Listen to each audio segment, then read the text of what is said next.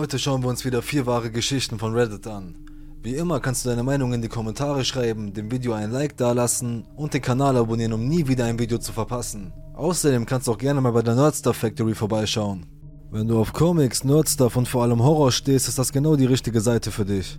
Es gibt Pullis, T-Shirts, Kaffeetassen, Taschen, alles was das Herz begehrt. Mit dem Rabattcode RASIEL10 gibt es 10% auf den gesamten Einkauf, nur noch im Mai. Das Tagebuch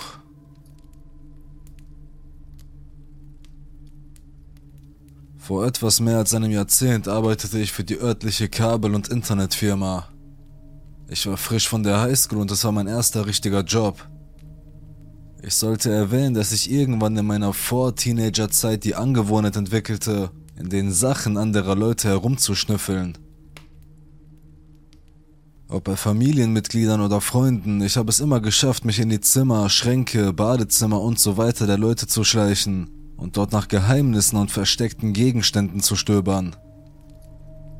Ich habe nie etwas gestohlen, sondern mir nur Notizen zu den Dingen gemacht, die ich gefunden habe und sie zurückgelegt, ohne eine Spur zu hinterlassen. Du kannst dir also vorstellen, dass ein Job, bei dem ich in den Häusern anderer Leute Kabel verlegen sollte, fast garantiert das Verlangen weckte, meiner längst vergessenen Gewohnheit zu frönen. Bei der Installation von Kabeln für Fernseher und Computer musste ich in Kriechgängen, Schränken, hinter Schreibtischen und manchmal auch unter Betten nach Steckdosen und ähnlichem suchen. Dabei stieß ich auf Dinge wie Pornosammlungen, peinliche Körperpflegeprodukte und nicht selten auf extrem große Sammlungen von Sexspielzeug. Nach einer Weile wurden aus dem Stolpern über diese Dinge eine regelrechte Suche danach.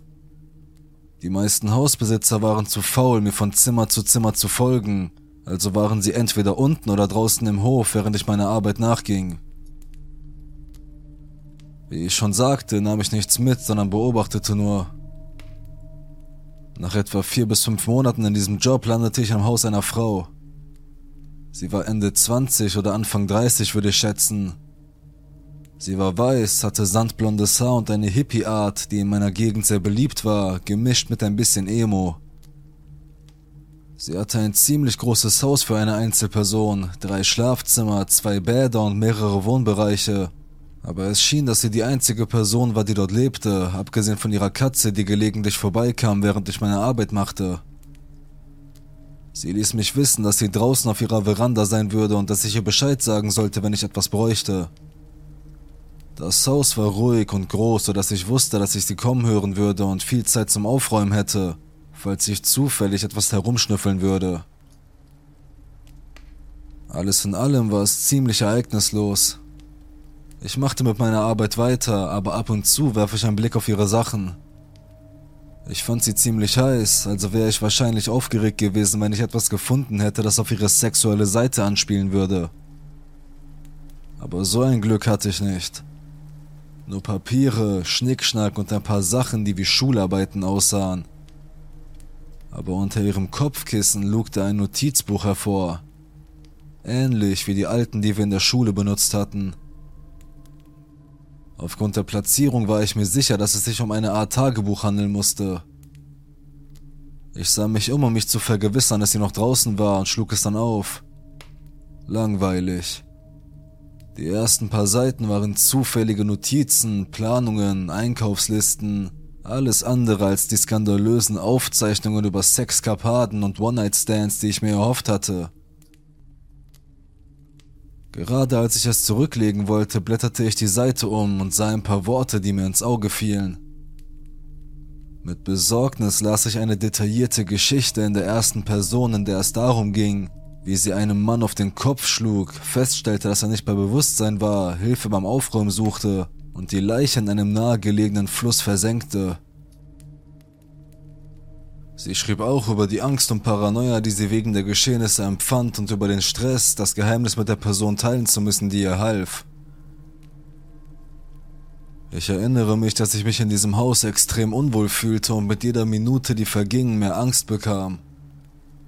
Die Stille des Hauses, die ich zuvor als friedlich empfunden hatte, begann mich zu beunruhigen, und selbst das Klimpern des Katzenhalsbandes begann mich zu verfolgen, wie etwas aus einem Horrorfilm. Ich hatte Angst, dass ich erwischt werden würde und sie mich ausschalten würde, um sicherzugehen, dass ich nicht verraten würde, was ich gelesen hatte. Aber ich schaffte es, den Job durchzuziehen und von dort zu verschwinden. Auf der Heimfahrt konnte ich mir einreden, dass ich wahrscheinlich nur über ihre Notizen oder einen Auszug aus einem fiktiven Roman gestolpert war, den sie gerade schrieb. Es las sich tatsächlich eher wie ein Roman als eine persönliche Tagebuchpassage. Aber ehrlich gesagt, man kann es nicht sagen. Später habe ich mit ein paar Freunden darüber gelacht und nie wieder viel darüber gesprochen. Es ist schon so lange her, dass ich mich kaum noch an das Gesicht der Frau, ihr Haus oder gar die Stadt erinnern kann. Aber um meinetwillen, mögliche, mörderische, heiße Hippie-Braut, lass uns nie wieder treffen.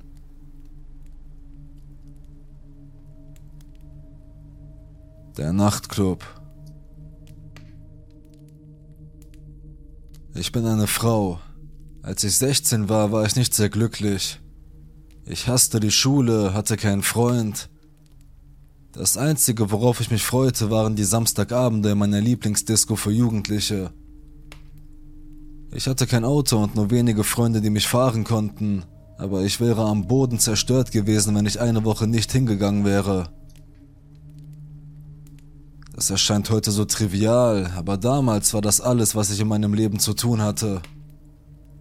Wenn ich keine Mitfahrgelegenheit bekam, setzte mich meine Mutter ab und ich versprach ihr, dass einer meiner Freunde mich nach Hause fahren würde. Das funktionierte über ein Jahr lang. Meine Freunde waren immer da und einer von ihnen konnte mich immer nach Hause fahren. Bis zu einem Abend. An diesem Abend fragte ich meine Freundin L. Sie konnte an diesem Abend nicht. Also fragte ich Y, sie fuhr mit L. Aus welchem Grund auch immer, C konnte auch nicht. Meine Freundin C auch nicht, dasselbe bei A und J. Verrückt, das war noch nie passiert. Ich konnte meine Mutter nicht anrufen, damit sie mich abholt, weil ich wusste, dass sie mich für eine lange Zeit nicht mehr ausgehen lassen würde. Und traurige, verzweifelte Menschen tun dumme, verzweifelte Dinge. Am Ende des Abends sprach ich die einzige Person an, die ich kannte und die ich noch nicht um eine Mitfahrgelegenheit gebeten hatte. Ich kannte ihn, aber wir waren keine engen Freunde. Er stimmte zu, aber er fuhr nicht. Er fuhr mit zwei anderen Männern, die ich nicht kannte. Ich war zögerlich, aber verzweifelt. Ich setzte mich auf den Rücksitz zu dem Kerl, den ich kannte, und versuchte sofort, mich mit den Jungs vorne anzufreunden. Mit vielen Danke und du bist ein Lebensretter und so weiter. Aber fast sofort sagten sie, du schuldest uns was. Wir werden in die Berge fahren, wo du dich für unsere Freundlichkeit revanchieren wirst. Der Mann, den ich kannte und der mit mir auf dem Rücksitz saß, sagte gar nichts. Er hatte nicht das Gefühl, dass er gegen diese Typen etwas ausrichten konnte und er war ein Feigling. Ich war auf mich allein gestellt. Wir waren zu diesem Zeitpunkt erst etwa eine Meile gefahren und ich sagte zu ihnen, Nein, lasst mich aus dem Auto raus. Sie lachten, fuhren mich zurück zum Nachtclub, ließen mich aus dem Auto und fuhren weg, wobei sie weiter lachten. Zu diesem Zeitpunkt war der Club bereits geschlossen. Ich war ganz allein auf dem dunklen Parkplatz vor der Tür. Mein Lieblingsplatz hatte sich noch nie so bedrohlich angefühlt, mit nichts als einer einzigen Straßenlaterne. Das war vor vielen Jahren und Handys waren noch nicht erfunden worden. Ich hätte im Dunkeln wer weiß wie weit laufen müssen, um eine Telefonzelle zu finden und hier gab es nichts. Ich hatte kein Geld und die Busse fuhren nicht so spät. Und habe ich schon erwähnt, dass dies in den Außenbezirken von Los Angeles war? Einem riesigen Gebiet mit einigen dunklen, verlassenen Orten, besonders nach Mitternacht. Ich befand mich an einem solchen Ort. Gerade als ich in Panik geraten wollte, fuhr ein Auto auf den Parkplatz und ein Mann stieg aus, ignorierte mich und ging zur Tür, um zu fragen, ob der Club noch geöffnet sei. Ich sagte ihm, er sei geschlossen. Da er mich zunächst ignoriert hatte, dachte ich mir, dass er kein Fiesling sein konnte. Er war nicht auf der Suche nach einem 16-jährigen Mädchen, oder? Also fragte ich ihn, ob er mich nach Hause fahren würde. Dumm, ich weiß. Und mein erwachsenes Ich ist entsetzt und schämt sich, dass ich damals solche Risiken eingegangen bin und ist für immer dankbar, dass ich überlebt habe. Jedenfalls dachte ich, der Typ sei allein, aber als wir uns dem Auto näherten, sah ich, dass noch zwei andere Männer darin saßen. Hätte ich das gewusst, hätte ich nicht nach einer Mitfahrgelegenheit gefragt und ich bereute die Frage sofort.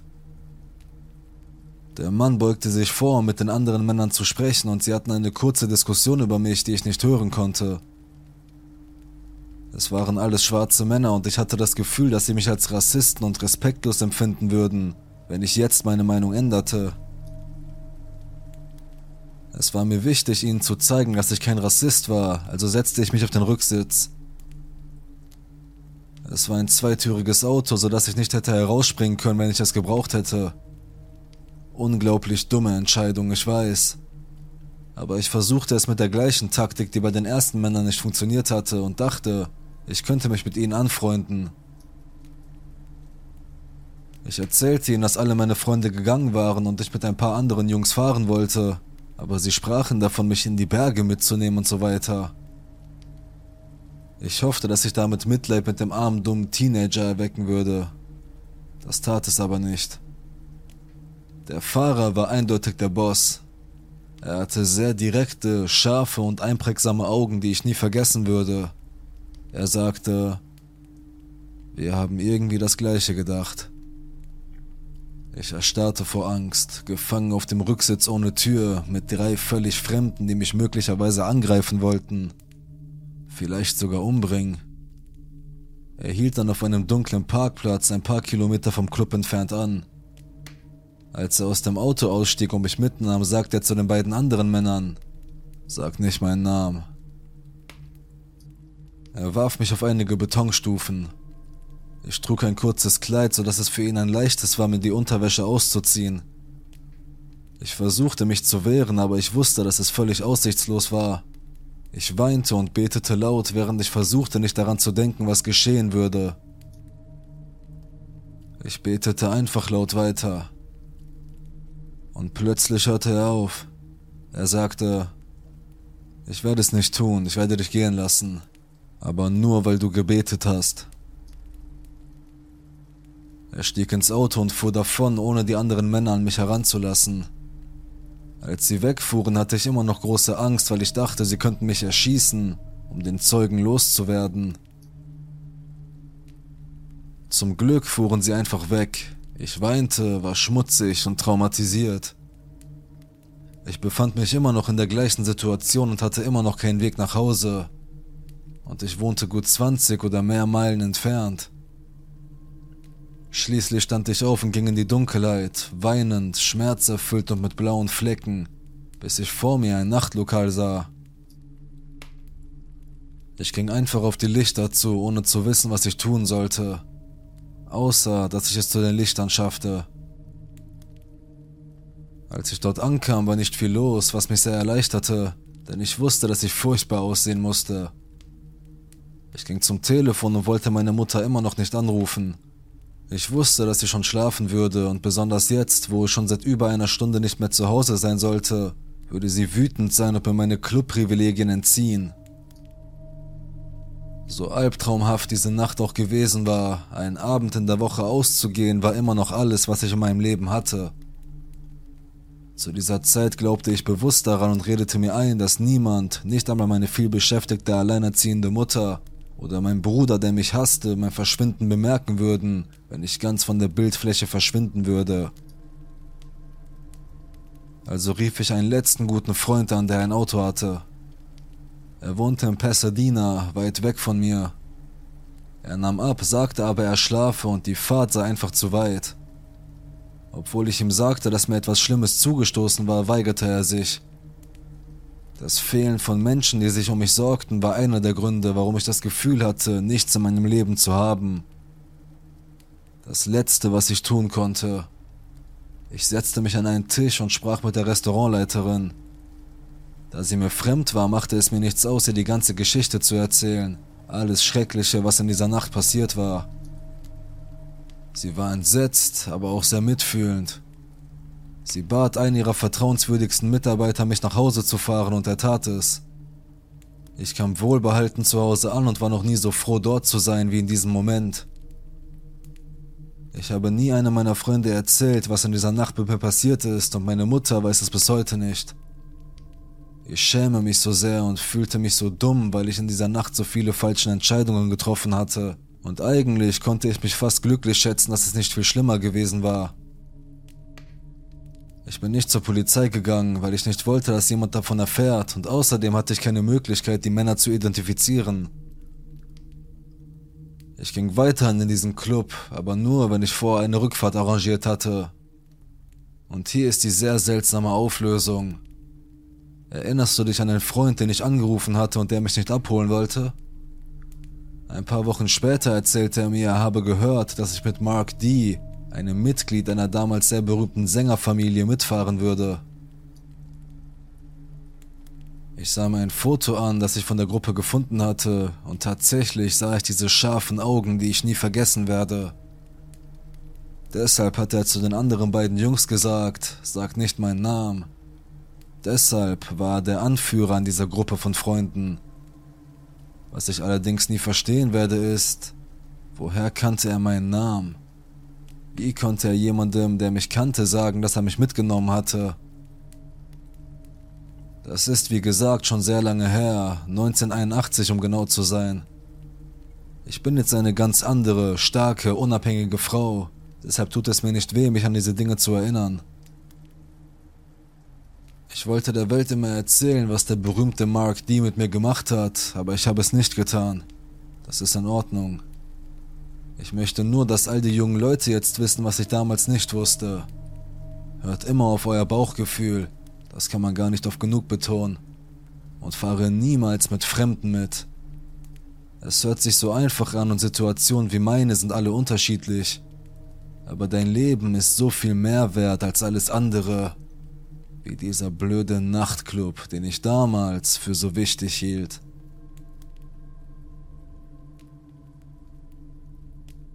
Die Puppe.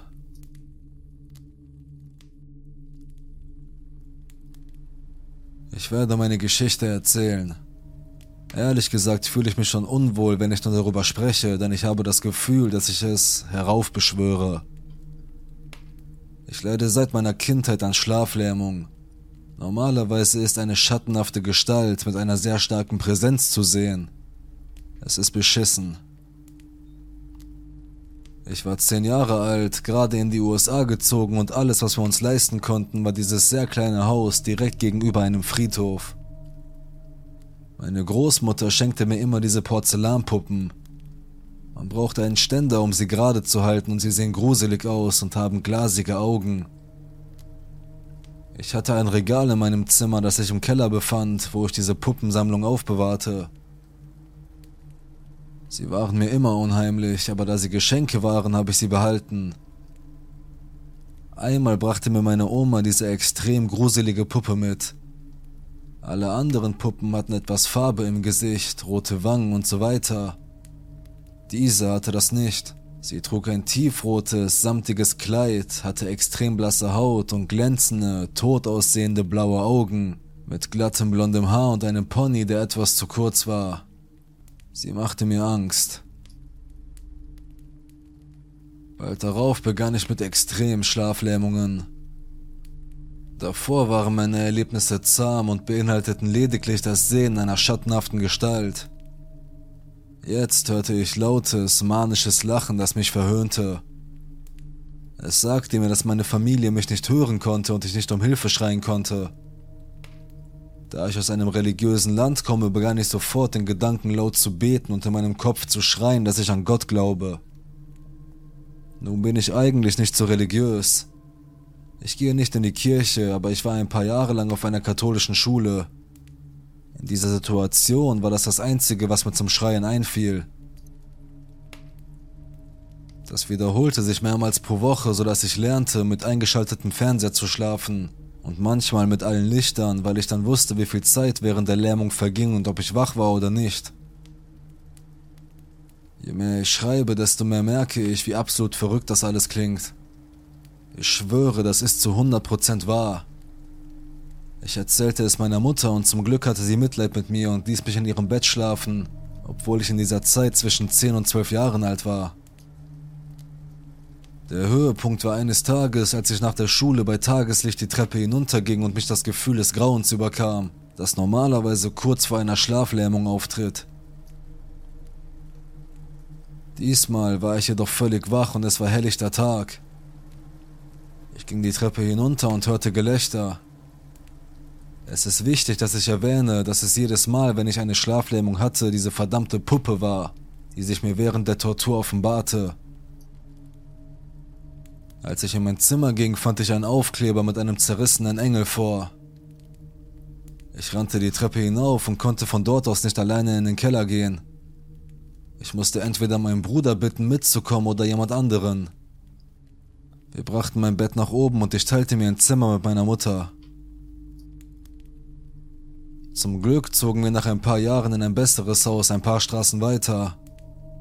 Meine Tante hat uns beim Umzug geholfen. Sie hat eine wirklich gute Intuition, sie träumt von den Schwangerschaften der Leute und so weiter.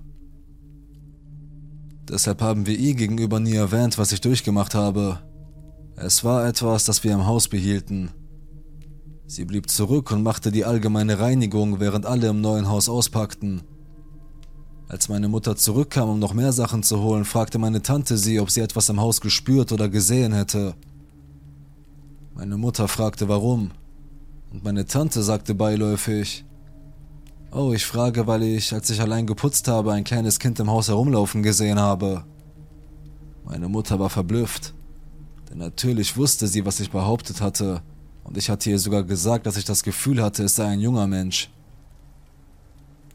Diese Puppe kam nicht mit uns ins nächste Haus. Ich habe immer noch gelegentlich Schlaflähmungen, aber da ich sie schon so oft hatte, kenne ich alle Warnzeichen und weiß, was zu tun ist. Ein Leben voller Geister.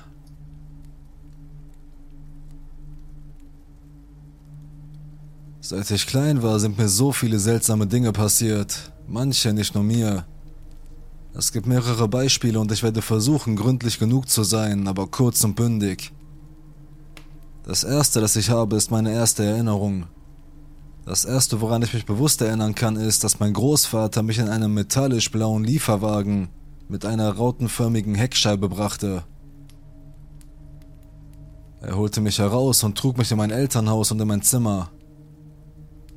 In dem Zimmer standen mehrere Schattenmenschen in einem Kreis. Sie verwirrten mich, weil ich sie nicht berühren konnte, aber ich spürte keine Angst.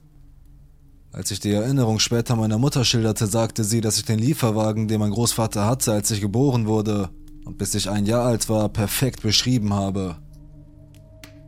Sie ist eine Skeptikerin, was das Paranormale angeht. In dem Corvette Autobett, das mir meine Eltern im Alter von etwa drei Jahren geschenkt hatten, hatte ich regelmäßig nächtliche Angstzustände. Ich wachte schreiend auf und schwor, ich hätte einen Mann in meinem Zimmer gesehen.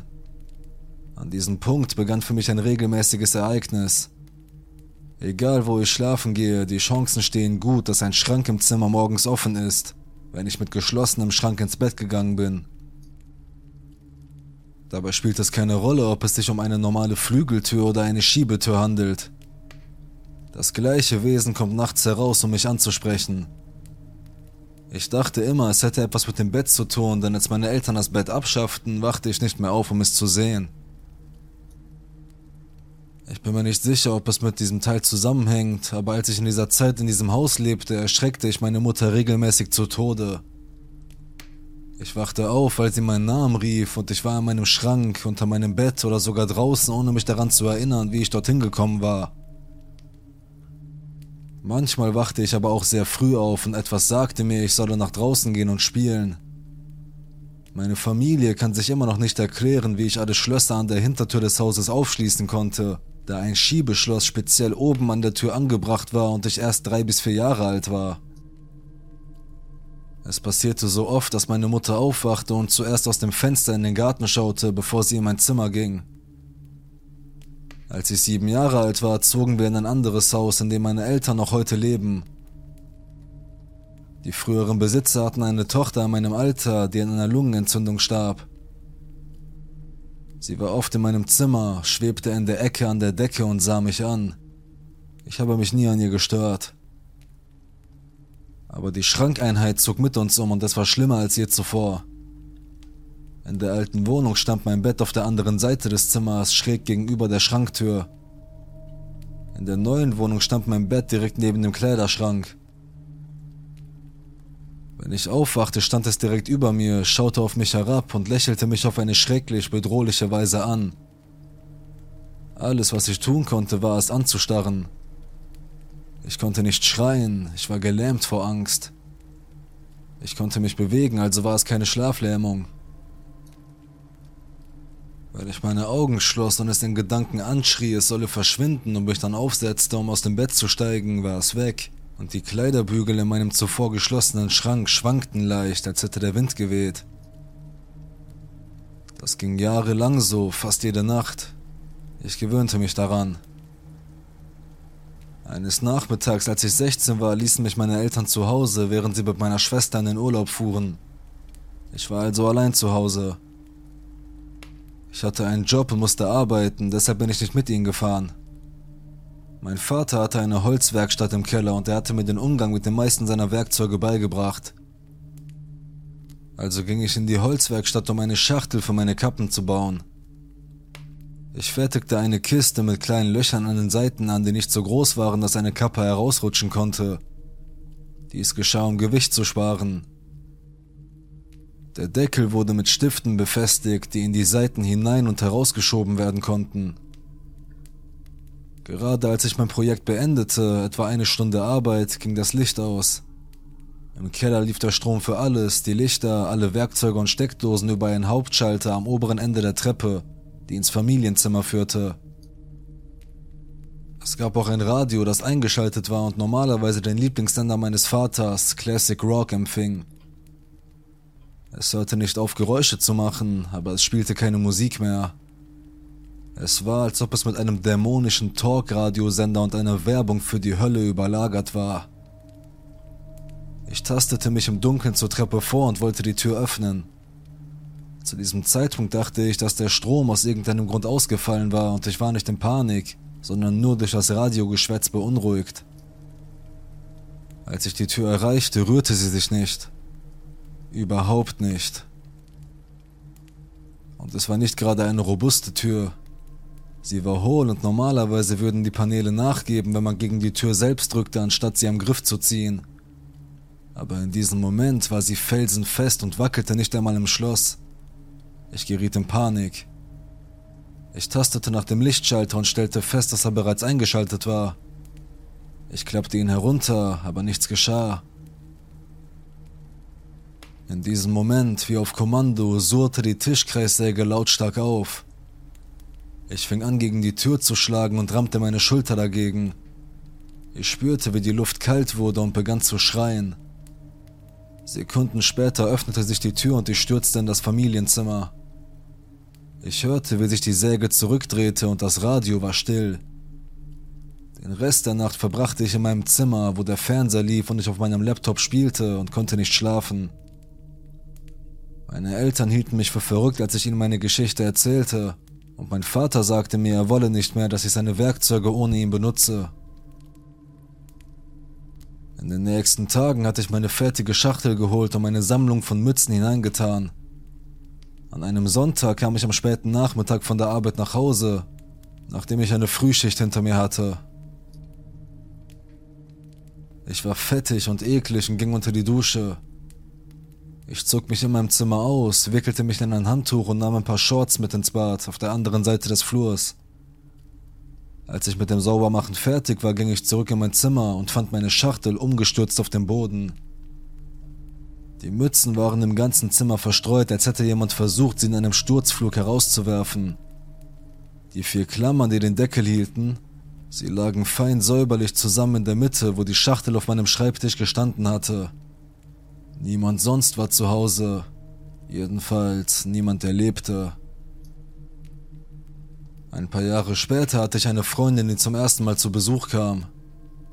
Ich war auf die Toilette gegangen und als ich zurück in mein Zimmer kam, saß sie mit dem Rücken zur Wand auf dem Bett und starrte mit großen Augen an die Decke. Ich hatte noch nie mit ihr über meine Geister gesprochen und war daher etwas überrascht, als sie fragte, wer ist sie? Ich sagte, du kannst sie sehen? Und ihr Gesichtsausdruck gab mir die Antwort. Sie sah aus, als wäre sie fast erleichtert, aber immer noch halb verängstigt, weil sie die Bestätigung hatte, dass es wirklich so ist. In diesem Moment sprachen wir zum ersten Mal über das Paranormale. Ich fing an, immer öfter bei ihr zu übernachten, bis ich schließlich bei ihr einzog, als meine Eltern mich baten auszuziehen, da ich sowieso meine ganze Zeit mit ihr verbrachte. Fast unmittelbar nachdem ich mit meinen Sachen eingezogen war, fingen wir beide an, häufig Schattenpersonen in der Wohnung zu sehen. Sie duschte und sah jemanden ins Bad kommen, öffnete den Vorhang, um mir einen Kuss zu geben und stellte fest, dass ich immer noch im Wohnzimmer war. Oder ich lag im Bett und wartete darauf, dass sie aus dem Bad zurückkam und sah einen Schatten ins Zimmer kommen. Solche Dinge passierten überall in der kleinen Wohnung. In einer Winternacht hatten wir uns gerade hingelegt, um zu kuscheln und uns aufzuwärmen, während wir einschliefen. Wir waren gerade dabei, das Bewusstsein zu verlieren, als wir einen plötzlichen, lauten Aufprall auf dem Boden hörten, gefolgt von mehreren kleineren Stößen und einem Knall in der angrenzenden Küche. Sie erstarrte und wollte sich nicht bewegen und sagte mir, ich solle nachsehen, was das sei. Nach all meinen bisherigen Erfahrungen hatte ich nicht wirklich Angst und scherzte. Du willst, dass ich sterbe, während du es dir gemütlich machst? Sie stand auf und folgte mir dicht hinterher in die Küche. Ich ging durch den Spalt zum Lichtschalter an der gegenüberliegenden Wand und schaltete ihn ein. Es wurde deutlich, was wir gehört hatten. Ein kleiner Metallventilator, den wir im Sommer zur Luftzirkulation benutzten und der auf dem untersten Regal eines Backregals gestanden hatte, war irgendwie aus dem Regal gesprungen und über den Boden geprallt, bis er auf der anderen Seite des Raumes mit voller Wucht gegen die Schranktüren der Küche stieß und die Tür aufstieß. Ich habe nie eine Erklärung dafür gefunden, wie das passieren konnte. Zwei Jahre nach Beginn unserer Beziehung wurde sie völlig unerwartet schwanger und erlitt schließlich eine Fehlgeburt. Es bildete sich eine Fruchtblase und eine Plazenta, aber auf dem Ultraschall konnte man keinen Fötus entdecken. Meine Eltern luden uns ein, in ihrem Haus zu wohnen, während sie sich erholte. Wir blieben etwa einen Monat, wobei sie in den ersten zwei Wochen bettlägerig war. Am Tag nach unserer Entlassung aus dem Krankenhaus fing der Baum im Vorgarten unserer Wohnung am frühen Morgen Feuer und brannte bis auf die Wurzeln nieder. Die Feuerwehr war gerufen worden, aber sie konnte das Feuer nicht löschen. Es wurde nichts anderes beschädigt und sie konnten keine Ursache dafür finden, warum das Feuer nicht erlosch, bis der Baum, eine Bradford-Birne, völlig verbrannt war. Meine Eltern hatten einen solchen Baum im Vorgarten ihres Hauses, der von einem Blitz getroffen wurde und leicht brannte, aber der Regen löschte ihn. Ich weiß also, dass diese Bäume nicht die Quelle des griechischen Feuers sind.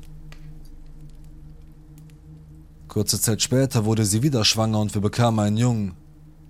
Die paranormale Aktivität schien zu diesem Zeitpunkt aufzuhören.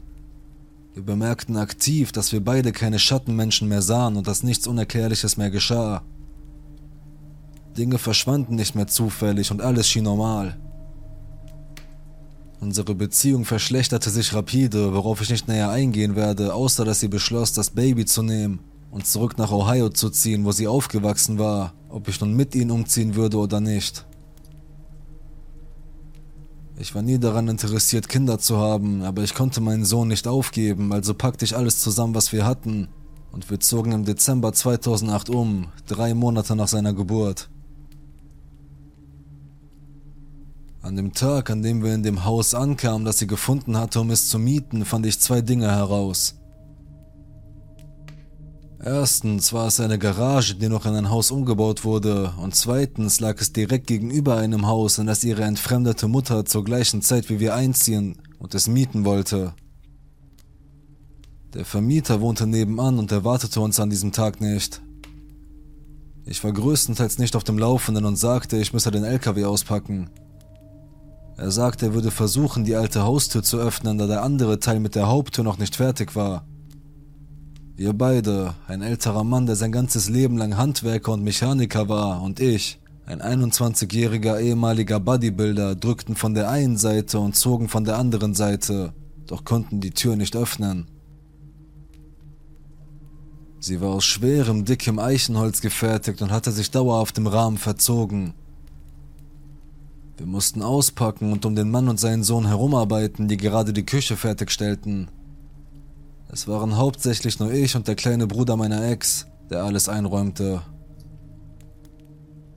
Als er und ich mit der Couch vom Lastwagen stiegen und gerade auf halbem Weg ins Haus waren, spürten wir beide, wie etwas an uns vorbeirauschte, das sich nicht wie Wind anfühlte.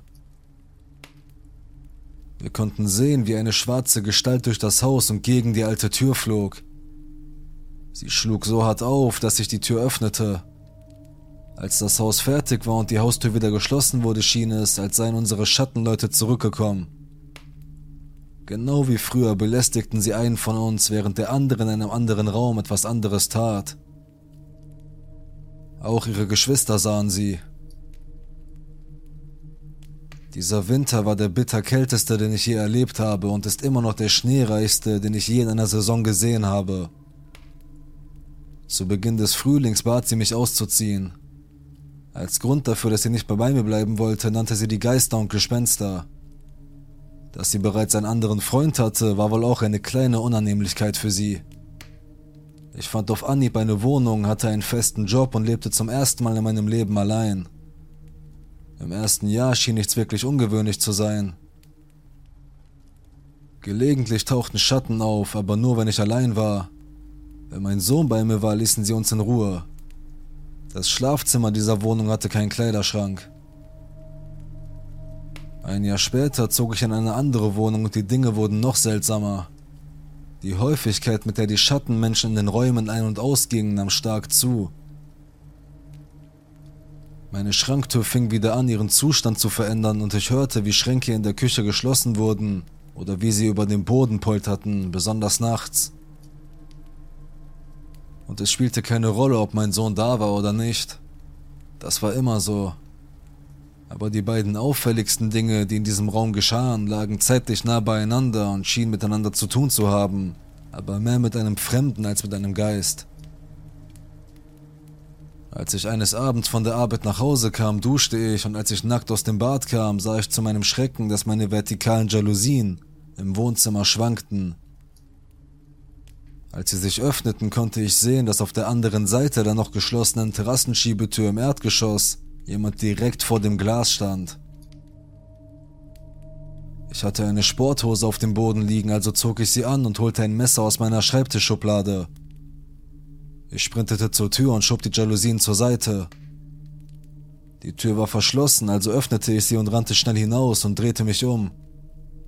Ich konnte nirgendwo jemanden sehen und hatte einen klaren, gut beleuchteten Blick auf den Parkplatz und den Rest des Komplexes. Ich ging wieder hinein und schloss die Tür ab. Schließlich steckte ich eine Ersatzstange für den Duschvorhang in die Schiene der Schiebetür. Es war schwierig in dieser Nacht zu schlafen. Ich konnte mir nicht erklären, wie sich die Jalousien so bewegten und für jemanden in vielleicht zehn Sekunden, die ich brauchte, um nach draußen zu gelangen, eine völlig saubere Flucht hinlegen konnte. Ungefähr zwei Tage später wurde ich gegen 4 Uhr morgens durch ein Klopfen an meinem Schlafzimmerfenster geweckt. Ich ging zum Fenster und ließ die Jalousien nur ganz am Rande des Fensters herunter, konnte aber nichts und niemanden sehen. Das Fenster ging auf einen Innenhof mit allen Eingängen zu den anderen Wohnungen. Als ich mich umdrehte, konnte ich ein Licht unter meiner Zimmertür sehen. Ich schalte normalerweise das Licht aus und wusste, dass ich in meinem Wohnzimmer nichts angelassen hatte. Mein erster Gedanke war, dass jemand eingebrochen war. Ich wollte die Tür öffnen, aber es ging nicht. Der Knauf ließ sich nicht einmal drehen und das Licht wurde immer heller. Meine Tür fühlte sich so warm an, das Licht drang von jeder Kante der Tür ein. Mein Verstand raste und ich fragte mich, ob es ein Feuer gab oder was zur Hölle da passierte. Ich habe damals mit meinem Handy ein Foto davon gemacht und werde versuchen, es zu finden, falls ich das Bild noch in meinem Archiv habe. Ich hatte meine Hand auf dem Türknauf, als es plötzlich dunkel wurde und sich der Griff lockerer anfühlte. Ich öffnete die Tür und es war noch warm. Mein Teppich auf dem Wohnzimmerboden war warm. Zum Vergleich, es war Spätherbst und ich hatte die Heizung noch nicht eingeschaltet. Alle meine Türen und Fenster waren geschlossen und verriegelt und nichts, was ich bemerkte, störte mich.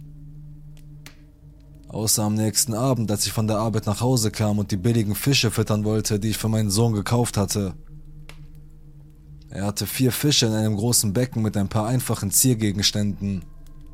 Zwei mittelgroße Goldfische, ein Beta und ein kleiner Pleco, denen ich die Namen Alpha, Beta, Gamma und Theta gegeben hatte. Ich öffnete den Fischfutterbehälter und wollte den Deckel öffnen, um etwas hineinzuschütten, aber ich konnte keine Fische sehen. Das Beta war leuchtend rot und das Orange eines Goldfisches ist normalerweise sehr auffällig. Ich schloss den Deckel und schaute mir das Becken aus der Nähe an und es war kein einziger Fisch darin.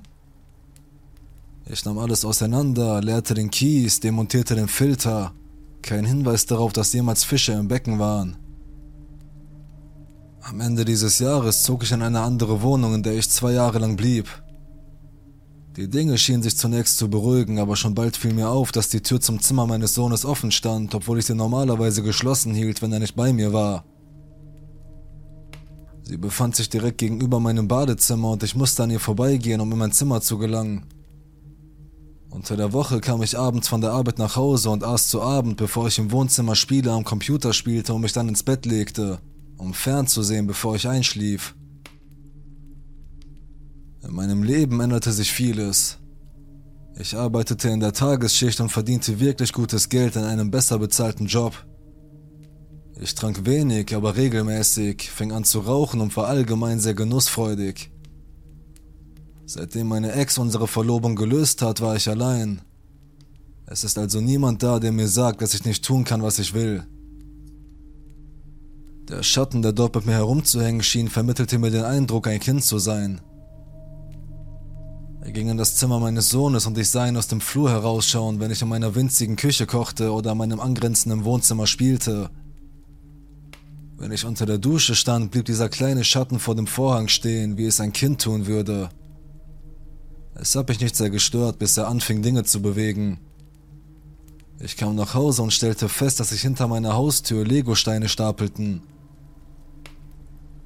Die Tür schob sie aus dem Weg, als ich sie öffnete, und es ist unmöglich, dass sie noch da waren, als ich wegging.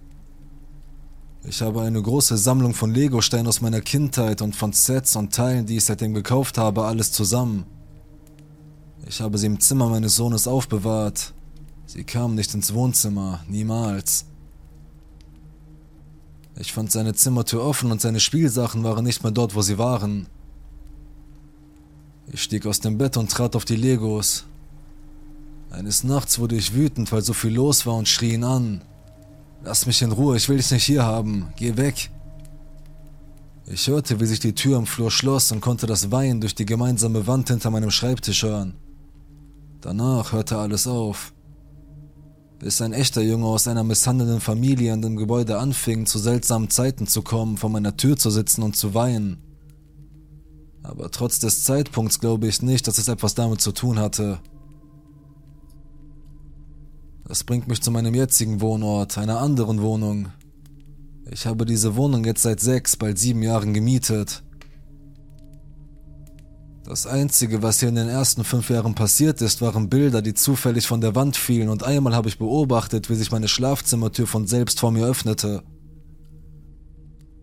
Aber ich verbuche das als nicht paranormale Ereignisse. Ich weiß nicht, ob es daran liegt, dass ich einen emotionalen Ausbruch hatte und darum gebeten habe, dass sie verschwinden oder daran, dass es keine Geister waren, sondern Projektionen anderer Menschen oder was auch immer. Aber die Dinge, an die ich mein ganzes Leben lang gewöhnt war, haben so ziemlich aufgehört. Mit einer Ausnahme, die ich mir nicht erklären kann. Ich habe beide Ohren mit einem Industriestab gepierst. Vor ein paar Monaten machte ich mich für die Arbeit fertig und bemerkte, dass sich die obere Kugel gelöst hatte und vom Stab abgefallen war. Ich hatte kein Geld, um ein neues Schmuckstück zu kaufen, also ließ ich es ein paar Tage lang so. In der Zwischenzeit suchte ich in meinem Bett nach der silbernen Kugel auf dem Boden um das Bett herum, konnte sie aber nicht finden. Ich wechselte die Bettwäsche und den Kopfkissenbezug. Am nächsten Abend kam ich von der Arbeit nach Hause, warf mein Telefon von der Tür aus auf mein Bett und ging dann in mein Badezimmer, um mich zu waschen. Als ich in mein Schlafzimmer ging und mein Telefon aufheben wollte, lag es auf dem Rücken, und in der Ecke, die auf dem Gehäuserand ruhte, befand sich der Ball zu meinem Piercing.